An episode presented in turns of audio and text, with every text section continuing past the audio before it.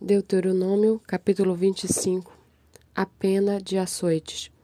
Quando houver desentendimento entre dois homens e vierem a juízo, os juízes os julgarão, justificando o inocente e condenando o culpado. Se o culpado merecer açoites, o juiz mandará que ele se deite no chão e seja açoitado, na sua presença, com o número de açoites que o caso exigir poderá ordenar quarenta açoites, não mais. Do contrário, se ordenasse mais do que isso, um compatriota seria humilhado aos olhos de vocês. Não amarrem a boca do boi quando estiver pisando o trigo.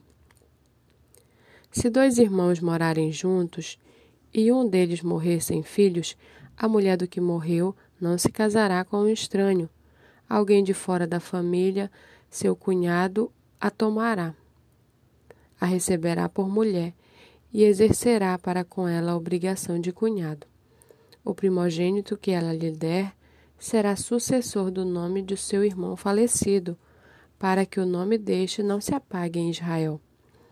Porém, se o homem não quis se casar com a cunhada, ela irá ao portão da cidade para falar com os anciãos e dirá: Meu cunhado se recusa a dar continuidade ao nome de seu irmão em Israel. Não quer exercer para comigo a obrigação de cunhado. Então, os anciãos de Israel devem chamá-lo e falar com ele. Se ele persistir e disser não quero casar com ela, então a cunhada chegará perto dele na presença dos anciãos e lhe descalçará a sandália do pé e lhe cuspirá no rosto e profetizará dizendo: Assim se fará com o homem que não quer edificar a casa do seu irmão.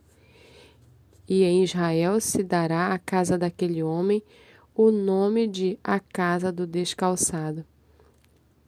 Quando dois homens estiverem brigando um contra o outro, e a mulher de um chegar para livrar o marido da mão daquele que o fere, e ela estender a mão e pegar pelo órgão genital, vocês devem cortar a mão dela não olhem para ela com piedade. Não levem na bolsa pesos diferentes, um grande e um pequeno. Não tenham em casa dois tipos de medida, um grande e um pequeno. Usem um peso integral e justo e uma medida integral e justa, para que se prolongue os seus dias na terra que o Senhor seu Deus lhes dá. Porque todo aquele que pratica tal injustiça é abominação ao Senhor, o Deus de vocês. Lembre-se do que os Amalequitas fizeram no caminho quando vocês estavam saindo do Egito. Eles saíram ao encontro de vocês no caminho e, quando vocês estavam abatidos e cansados, atacaram na retaguarda todos os desfalecidos que vinham atrás e não temeram a Deus. Portanto, quando o Senhor, seu Deus, lhes houver dado sossego de todos os seus inimigos ao redor, na terra que o Senhor seu Deus lhes dá por herança, para que dela tome posse, apaguem a memória dos Amalequitas da face da terra. Não se esqueçam disso.